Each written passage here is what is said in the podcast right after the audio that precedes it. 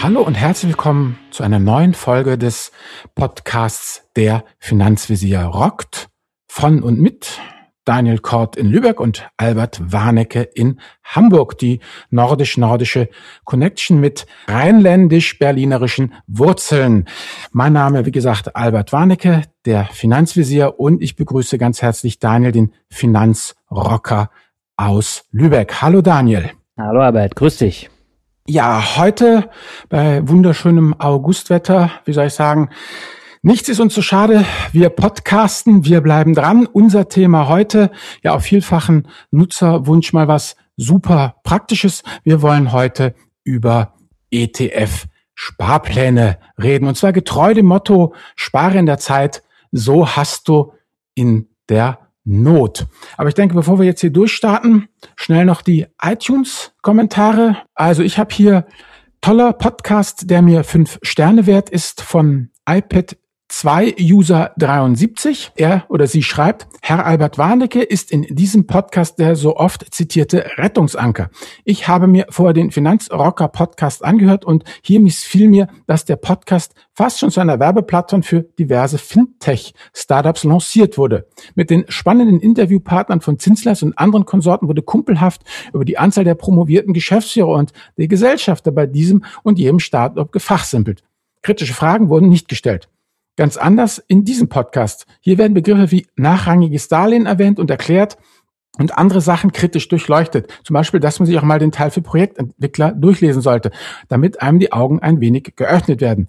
Ja, lieber iPad-User 73, danke für den Kommentar und die fünf Sterne, aber da muss ich doch den Daniel ein bisschen in Schutz nehmen. Ich denke, äh, es ist einfach wirklich auch mal interessant, diese ganzen Fintechs zu hören und ja, einfach mal eben hier die Geschäftsführer live dabei zu haben. Und ich denke, Daniel hat ja auch eine ganze Menge andere Podcasts schon gemacht, die nicht fintechig sind. Ja, das Spannende bei der Bewertung ist, er hatte mir auch eine schlechte Bewertung gegeben, nachdem er zehn Folgen gehört hat oder zwölf Folgen. Und die hat er mittlerweile auch wieder revidiert, hat mir jetzt so fünf Sterne gegeben, weil also. er gemerkt hat, dass die ersten Folgen halt eher fintech-lastig waren. Und das hat er hier eben auch reingeschrieben. Hier hat das aber nicht nochmal geändert. Deswegen hat er es hier nochmal betont. Also wunderbar. Dann haben wir ja doch wieder Gnade gefunden vor ihm. Wen hast du denn? Ja, den Namen kann ich gar nicht aussprechen. S G F J H K H H F K J I G so ungefähr. Und er oder sie schreibt, die beiden machen Spaß. Vielen Dank für diesen interessanten und gleichzeitig unterhaltsamen Podcast. Ich habe schon wirklich viele neue Dinge gelernt. Bitte weiter so. Ja, vielen Dank auch für die Bewertung. Und dann würde ich sagen, gehen wir ab zum Thema. Du hast einen sehr kurzen, prägnanten Vorstellungsspruch ausgewählt, Albert. Ja, genau. Welcher ist das denn? Den ich eben ja schon gesagt habe. Spare in der Zeit, so hast du in der Not. Und das ist ja eigentlich letztlich Sinn und Zweck eines eines Sparplanes sozusagen. Ja, ich bezahle mich zuerst und äh, man äh, man nutzt halt den äh, Status quo Bias zum eigenen Vorteil. Ja, man spart eben auch in der Krise, man spart halt einfach durch, weil man ja was ändern müsste. Ähm, wenn man in der Krise ist, müsste man den Sparplan ja aktiv ändern. Wollen viele auch machen, aber ich habe durchaus von dem einen oder anderen gehört, der eben in der großen Immobilienkrise 2008, 2009 Sparplan laufen hätte und sich jeden Monat überlegt, ja, verdammt, jetzt muss ich ihn wirklich mal abschalten. Dann kam doch wieder was dazwischen. Und ja, heute sind diese Leute natürlich froh, dass sie einfach stur durchgehalten haben. Man, mhm. man schaltet natürlich mit dem Sparplan auch dieses dauernde Herumschrauben und Optimieren aus. Ne? Weißt du, dieses, soll ich jetzt einen anderen ETF kaufen, natürlich bei gleichem Index, ähm, soll ich jetzt hier einen, ich habe einen gefunden, ich kriege ja oft, weißt du, kriegst du vielleicht auch diese Leserbriefe, ja, ich habe jetzt hier einen ETF gefunden, der hat jetzt eine Kostenquote, die ist jetzt nicht mehr 0,4, sondern nur noch 0,2, also eine Halbierung. Soll ich jetzt diesen ETF kaufen, ja, oder was soll ich jetzt eigentlich machen? Und man ist eben, ja, letztendlich kontinuierlich dabei. Und was ich ja auch immer feststelle, ist, jede Entscheidung, deshalb sind die Leute ja auch immer so scharf drauf, einem ein Abo zu verkaufen. Ne? Jede Entscheidung schmeißt Sand ins Getriebe und automatisieren, sparen hält eben die Emotionen draußen und was Besseres kann einem eigentlich nicht passieren. Also mit anderen Worten, eigentlich können wir jetzt ja unsere Podcast-Folge aufhören. Wir sind fertig. ETF-Sparpläne sind einfach der Hammer und das Beste, was einem passieren kann. Aber wie so oft im Leben ist dem eben leider nicht so. Und es gibt da auch ein paar Problem und da kannst du vielleicht jetzt mal übernehmen. Ja, also das erste Problem hast du eben ja schon mehr oder weniger angedeutet. Ich meine, dadurch, dass die Sparpläne so toll sind, ändert man die auch relativ häufig. Und ähm, das erlebe ich immer auch in den Facebook-Gruppen mhm. und auch in den Kommentaren, dass äh, die Leute dann teilweise jeden Monat ihren Sparplan ändern oder weitere hinzufügen. Und irgendwann hat man dann auch wieder diesen äh, viel zitierten Wildwuchs im Depot. Das geht da ruckzuck, hatte ich am Anfang auch. Da hatte ich dann mhm. noch Fonds parallel bespart neben den ETFs. Und hier hat man dann natürlich auch das Problem, jetzt habe ich den Wildwuchs und dann habe ich natürlich auch horrende Kosten. Ne? Zum einen habe ich dann die Kosten des Kaufs. Also beim Sparplan hast du ja nicht nur kostenlose Angebote, das sind ja immer nur bestimmte Aktions-ETFs oder die der eigenen Tochter. Also bei äh, Comdirect äh, ist es ja dann beispielsweise Comstage, die Tochter der Commerzbank. Mhm. Da zahle ich für die Comstage ETFs nichts und dann habe ich noch einen weiteren Anbieter immer als Aktion. Momentan ist es, glaube ich, Luxor. Letztes Jahr war es DBX Trackers und das wandelt dann halt immer und dann zahlt man da auch immer.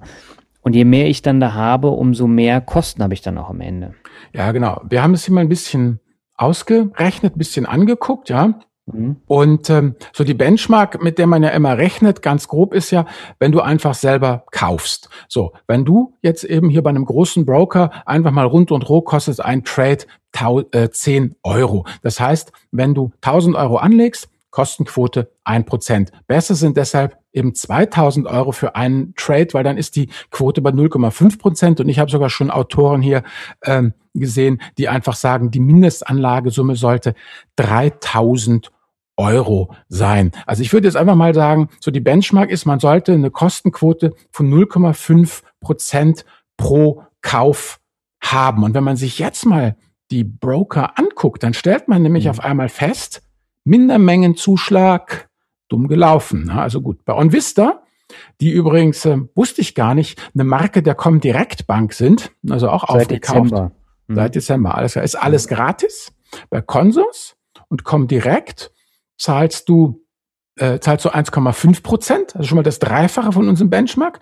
Die Inkdiba will 1,75 Prozent.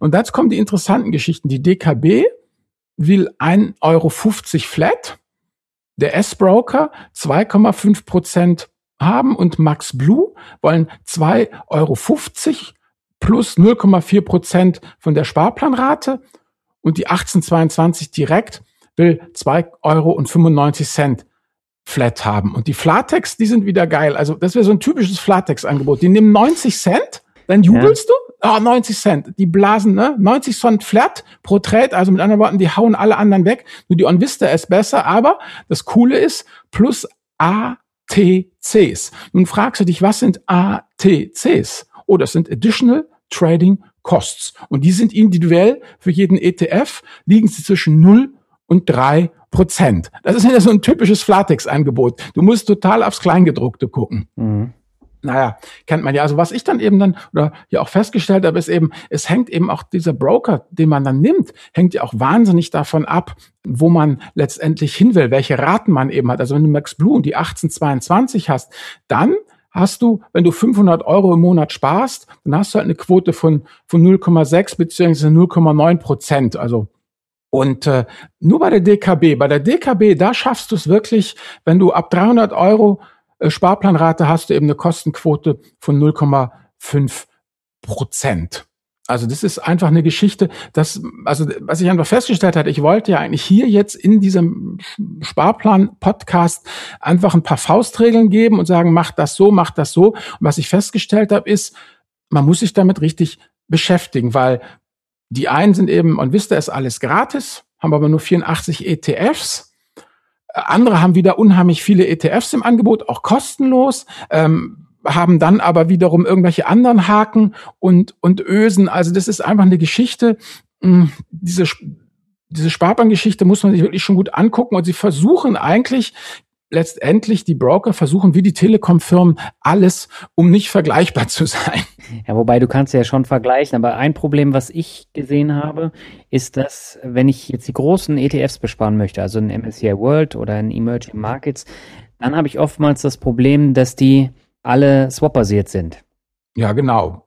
So, und äh, dann sind sie zwar günstig, aber viele wollen ja nicht in diese äh, genau. synthetischen Dinger investieren. Mhm. So, und dann muss ich halt zahlen. Und äh, das schließt dann schon einige dann wieder aus. Ja gut, bei Onvista, die haben iShares aktuell genau. eben auch im Angebot oder auch den, ähm, den äh, ausschüttenden MSCI World. Also da, da ist was. Aber da ist klar, aber die haben eben nur 84 ETFs, da musst du halt sehen, was du nimmst und und fertig. Ne? Also ist natürlich auch klar zum Beispiel, dass eine OnVista als eine Marke der Comdirect jetzt keine DBX-Trackers anbietet. Die kriegst du da einfach nicht solche Geschichten, ja. Also grundsätzlich ist es natürlich so, man bespart ja letztendlich bespart man ja einen Index, ja. Mhm. Also, dass man wirklich sagt, erstmal, welche Indizes will ich haben und dann sucht man sich eben die, die ETFs aus und die sind ja auch zum Teil eben austauschbar. Wenn jetzt halt ein, wenn man sagt, tesorierend ist okay oder swappend ist okay und dann wird der eine Swapper ist nicht mehr im Aktion äh, äh, Angebot, dann nimmt man sich halt einen anderen. Sieht im, im Depot vielleicht nicht so gut aus, wenn du zwei oder drei ETFs auf den gleichen Index da liegen hast, aber letztendlich geht es ja darum, den Index zu besparen, sei es jetzt den Stock 600 oder den MSCI World oder den Emerging Markets. Also das ist einfach eine Geschichte, äh, was wichtig ist. Äh, man kann sich hier in diese Sparplan-Thematik so reinfuchsen in, in Optimierungswahn, dass man nie wieder rauskommt, weil man muss eben, wie du ja selber gesagt hast, massiv auch Kompromisse eben eingehen ja. und extreme Kostenfuchserei ist wirklich total sinnlos. Dann ist man nur noch mit Depot-Hopping beschäftigt. Was ich allerdings auch gefunden habe, ist, ähm, die Order wird jetzt nicht immer zum optimalen Zeitpunkt in den Markt gegeben. Also Beispiel Consors. Derzeit werden, also aktuell jetzt zum, zum äh, Zeit dieses Podcasts hier, also August, September 2017, werden alle über die Börse München vor der Börsenöffnungszeit von Xetra ausgeführt. Und das führt natürlich jetzt äh, dazu, dass äh, man nicht immer die allerbesten äh, An- und Verkaufspreise bekommt, weil die Spreads teilweise ziemlich ziemlich hoch sind. Also das sind einfach alles so, so ein Sparplan ist halt, ja, eine Kompromissgeschichte, muss man einfach ganz klar sagen. Ja, man, man bezahlt einfach ein, eine Prämie dafür, dass man eben automatisiert spart. Ich würde das sozusagen so, so betrachten, weil die Alternative ist ja eben nichts zu tun hm. oder eben wirklich ähm, das selber zu, zu machen, aber dann ist auch eisern zu tun. Also das ist ja immer das Problem. Äh, äh, man kann sich das in Excel ja kostenoptimiert ausrechnen. Ne? Ich spare einfach, was ich zwei oder drei oder vier Monate zusammen, bis ich eben die die die Kohle für den richtigen Kauf habe, für die für die 2000 Euro zum Beispiel zusammen habe und dann gebe ich das einfach äh, äh, selber äh, in den Markt und kaufe halt mir den entsprechenden ETF. Aber dann muss man es halt auch tun. Das mhm. das sehe ich halt immer das Problem. Mhm. Ähm, also mir ist jetzt in letzter Zeit auch nochmal was anderes aufgefallen. Viele der ETF-Anbieter stellen ja jetzt um von diesen synthetischen ETFs ja. auf die physischen. Das Problem ist aber bei den ganz großen. Und äh, wenn ich jetzt so einen Stock 600 nehme, ich glaube, der wird mhm. mittlerweile auch von DBX-Trackers als physische Variante ja. Angeboten. Und dadurch habe ich da natürlich dann das Problem, wenn ich dann nicht mehr MSCI World nehme, sondern äh, die, die Nummer kleiner, dann kann mhm. ich die die physischen Varianten nehmen und schlag dann zwei Fliegen mit einer Klappe, wenn ich in die synthetisch nicht investieren möchte. Genau, genau, auf jeden Fall. Also man muss einfach auch eben gucken, das nächste, was ich auch oft kriege, sind eben Anfragen, da würde ich auch total für abraten, dass dann eben so ganz kleinteilig bespart äh, werden soll. Also dann, wie gesagt, es gibt ja Sparpläne bereits ab 25 Euro pro Monat, ja. Marktüblich mhm. sind 50 Euro pro Monat, aber das ist eigentlich in meinen Augen zu zu wenig, weil da zahlt man wirklich ganz brutal eben diesen, diesen Mindermengenzuschlag, es sei denn, man ist bei bei OnVista und ähm, dann wird ja auch teilweise eben versucht, mit einer Sparrate von insgesamt ähm, ja 100 Euro oder 150 Euro ähm, zwei oder drei ETFs zu zu besparen. Und meine Meinung dazu ist einfach, ein Sparplan ist erstmal dazu da, um anzufangen, um Gas zu geben.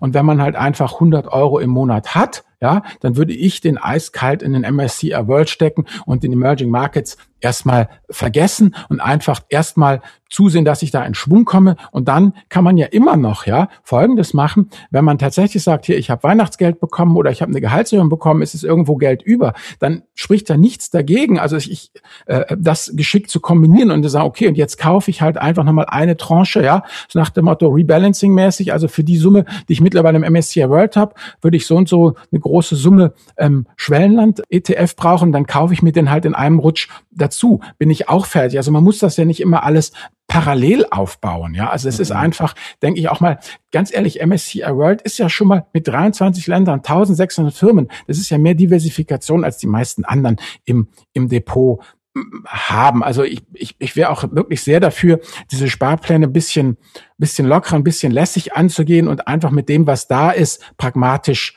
eben, eben anzufangen und dann äh, letztendlich loszulegen. Mhm. Was mir jetzt noch einfällt, was man vielleicht nochmal ergänzen kann, man kann ja teilweise auch in Einzelaktien Sparpläne anlegen. Da hat man dann zwar auch relativ hohe Gebühren. Mhm. Was ich da aber ganz interessant finde, da geht der Trend auch dazu, sich äh, im Dutzend dann Sparpläne anzulegen für Einzelaktien. Und das mhm. finde ich dann auch wieder so ein bisschen kontraproduktiv, weil dann haben die teilweise 10 Aktien ab 25 Euro. Mhm. Und da fallen nicht nur einige Gebühren an, sondern das wird auch total schnell unübersichtlich und man hat nur ganz, ganz kleine Mengen von einer Aktie. Also wenn ich jetzt mhm. Amazon im Sparplan äh, bespare, wie lange dauert das denn, bis ich eine Aktie ja, habe? Eben. Das ist endlos. Genau. Die steht aktuell bei 966 Dollar 90, also rund 1000 Dollar.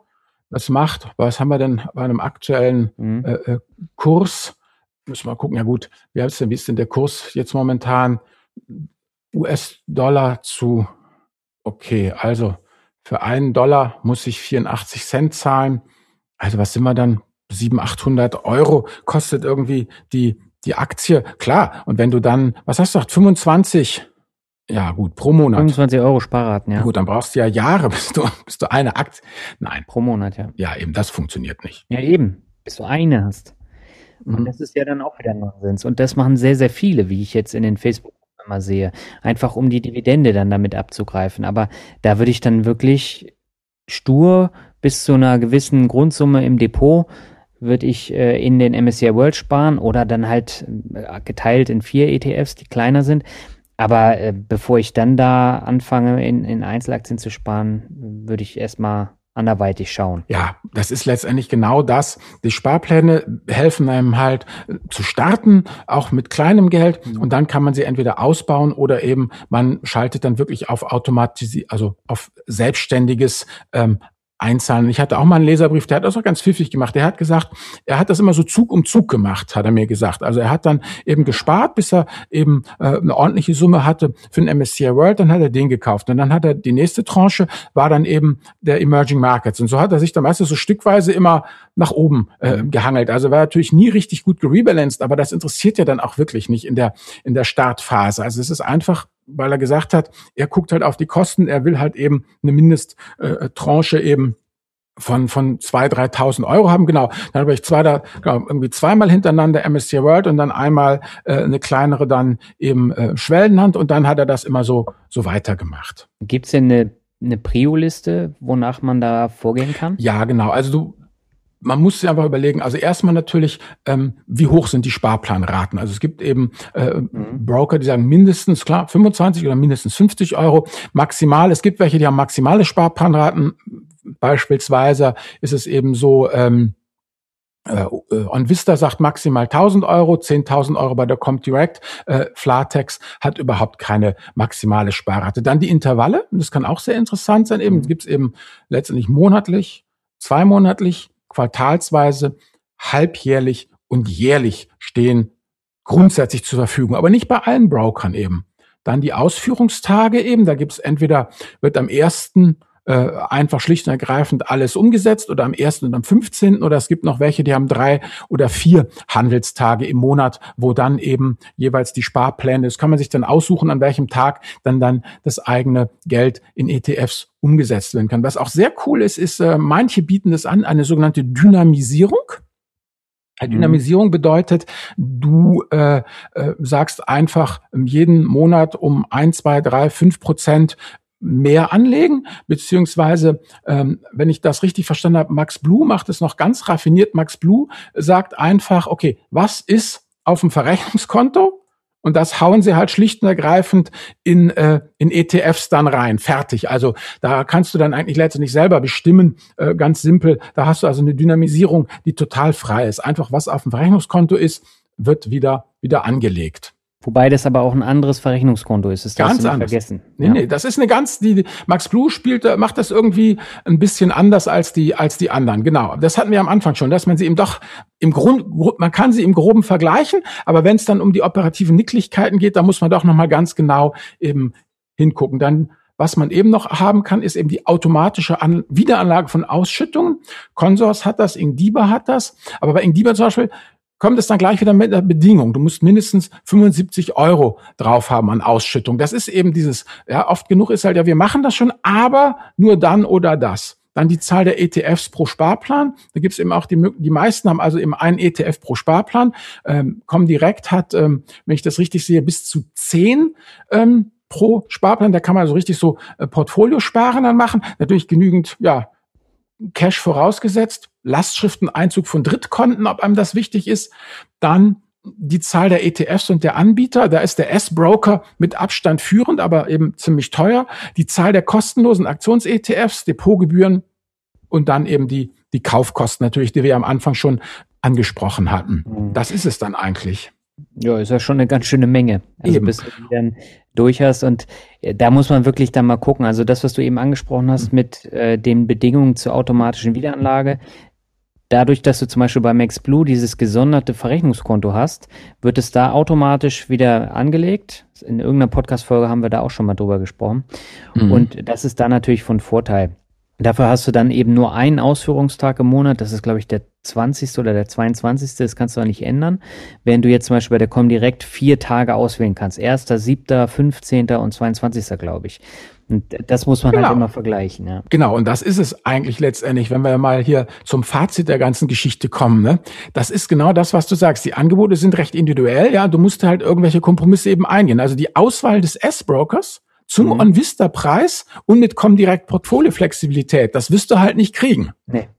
Da musst du einen Tod sterben. Also bei Max Blue kannst ja. du auch nur drei Sachen besparen, nicht zehn. Das ist dann auch wieder eine Einschränkung. Genau, genau. So. Und es ist eben im Schnitt doch teurer, als es selbst an der Börse zu kaufen. Es sei denn, eben eine Kostenquote von null, okay, erreicht man halt nur mit OnVista. Und äh, je nach äh, ETF kommt man halt äh, bei Flatex auch dahin. Und ab 300 Euro mit der DKB hat man auch eine Kostenquote von 0,5 Prozent. Also das heißt, ähm, die Kosten sind einfach da und die muss man halt überlegen, ob man bereit ist, diese zusätzlichen Kosten zu, zu tragen und die einfach ja als äh, Versicherungsprämie zu sehen, damit man halt eben letztendlich dranbleibt. Denn ganz ehrlich, der Sparplan entwickelt seine Stärke erst in der Krise. Der, der Automatismus greift erst dann wirklich in der Krise, wenn automatisiert die Systeme einfach ähm, weiterlaufen und man im Nachhinein froh ist, ähm, dass man halt die Emotionen so aus der Sache rausgenommen hat. Und da muss sich halt jeder überlegen, ob er oder sie das wirklich so machen will. Denn es ist immer Excel-mäßig toll gesagt, ja, da spare ich aber die und die Kosten. Aber, aber dann in der Krise wird dann eben doch nicht gekauft, ja, und dann verliert man halt richtig. Mhm. Ja, und ein Punkt, warum man immer wieder auf den Sparplan verweist, ist ja der sogenannte Cost-Average-Effekt. Und der wird ja häufig dann auch immer zur Vermarktung genommen, warum man einen Sparplan nehmen sollte. Das ist gleichzeitig unser Finanzbegriff der Woche. Warum ist denn der Cost-Average-Effekt Unfug, Albert? Ja, weil ich habe hier, das hat mich auch gewundert, ja, da, da wollte ich auch sagen, hier, wir, wir werben im Cost Average, das wird geile Sache, so und so, ja, ähm, die Sache ist die, wenn du dir das anguckst, Okay, ich habe hier zwei Studien aufgetan, die eine von der TU Chemnitz und die andere von dem New Yorker Vermögensverwalter Gerstein Fischer. Die Experten von Gerstein Fischer haben sich den Zeitraum von äh, Januar 1926 bis Dezember 2010 unter die Lupe genommen und haben festgestellt, dass die Einmalinvestments deutlich besser abschnitten als diejenige, die den Einstieg eben in zwölf Schritten innerhalb eines Jahres unternahmen. Das heißt, einmal all in ist besser als jeden Monat etwas. Und 70 Prozent der Einmalanleger erzielten eine höhere Rendite. Das gilt halt jetzt für Amerika, aber für Deutschland auch. Das gesamte Spektrum der DAX-Entwicklung seit 1964, das ist die Geschichte von der TU Chemnitz, wurde in rollierenden zehn Jahreszeiträumen betrachtet und dabei wurde dann halt festgestellt, auch ähnlich mit der Einmannanlage ließen sich in zwei Drittel der Fällen höhere Endvermögen als mit einem Sparplan. Also das ne, zwei Drittel ungefähr 66 Prozent zu 70 Prozent von Gerstein Fischer. Das heißt eben, das ist ähm, sowohl in Deutschland wie in Amerika kann man das beobachten, auch mit ähnlichen äh, äh, Quoten letztendlich. Also du kannst eigentlich im Mittel mit der Einmalanlage äh, eine Rendite von viereinhalb Prozent pro Jahr erzielen, während die durchschnittliche Rendite der Sparpläne eben bei 3,9 Prozent lag. Mhm. Und Fazit äh, hier der äh, Studie äh, ist, ich zitiere wörtlich, damit verpufft der Cost-Average-Effekt an der Realität und sollte ad acta gelegt werden. Mhm. Das heißt, diese Sparpläne unter dem Gesichtspunkt des Cost-Average-Effekts zu bewerben, ist Blödsinn. Aber das bedeutet nicht, dass Sparpläne Blödsinn sind, weil Sparpläne funktionieren ja aus dem gleichen Grund, warum Hausbesitzer mehr Vermögen haben als Mieter. Es sind dann einfach Zwangssparpläne und entziehen das Geld dem Konsumen. Und wenn man auch ganz ehrlich ist, sie sind auch das einzige Vehikel, was ja den meisten von uns zur Verfügung steht. Denn wer steht denn schon vor der Alternative, ja? 100.000 Euro sofort anlegen oder per Sparplan anlegen. Die meisten von uns müssen sich das Geld ja erstmal jeden Monat ähm, verdienen. Also von daher ähm, bin ich ganz klar auch jetzt nach diesem erstaunlichen Schlenker Cost-Average-Effekt Blödsinn nach wie vor der Meinung, ähm, ja, zum Sparplan. Ein klares Bekenntnis zum Sparplan. Ja, ich habe aber noch eine weitere Ergänzung. Also es gibt ja sehr, sehr mhm. viele, die viel Geld auf dem Tagesgeldkonto haben, was sie nicht investieren. Und äh, die kommen ja so langsam auch so aus der Ecke gekrochen und wollen das mhm. Geld jetzt an. So, und die stehen halt immer wieder vor der Herausforderung, gerade jetzt momentan, 2017, wo ein Crash eigentlich über, überfällig ist. Und da hast du halt das psychische Problem, wenn ich mit dem ganzen Geld jetzt reingehe und nächste Woche kommt der Crash, dann ist das Geld erstmal halb weg und die haben noch überhaupt keine Erfahrung am Aktienmarkt gesammelt. Gehe ich dagegen in einen Sparplan und investiere etwas größere Summen im Monat dann dafür äh, und dann kommt der Crash, dann habe ich kein so emotionales Problem, wie wenn ich mit einer Einmalsumme gleich die Hälfte verliere zum Einstieg. Genau, diese beiden Dinge sind es, auf jeden Fall. Ja, ja. Also, Finanzvisier und Finanzrocker sagen, Freunde, macht Sparpläne. Das ist das Oder? Fazit der Episode, genauso sieht's ja. aus. Genau, ja. Medienempfehlung der Woche würde ich gerne, wenn du nichts dagegen hast, einfach das äh, Cost-Average-Papier der TU Chemnitz verlinken als unsere Medienempfehlung. Genau, das passt ja dann. Gut. Und damit sind wir auch schon am Ende. Ja, wir sagen vielen Dank und spart schön. Genau, bis zum nächsten Mal. Ciao. Ciao.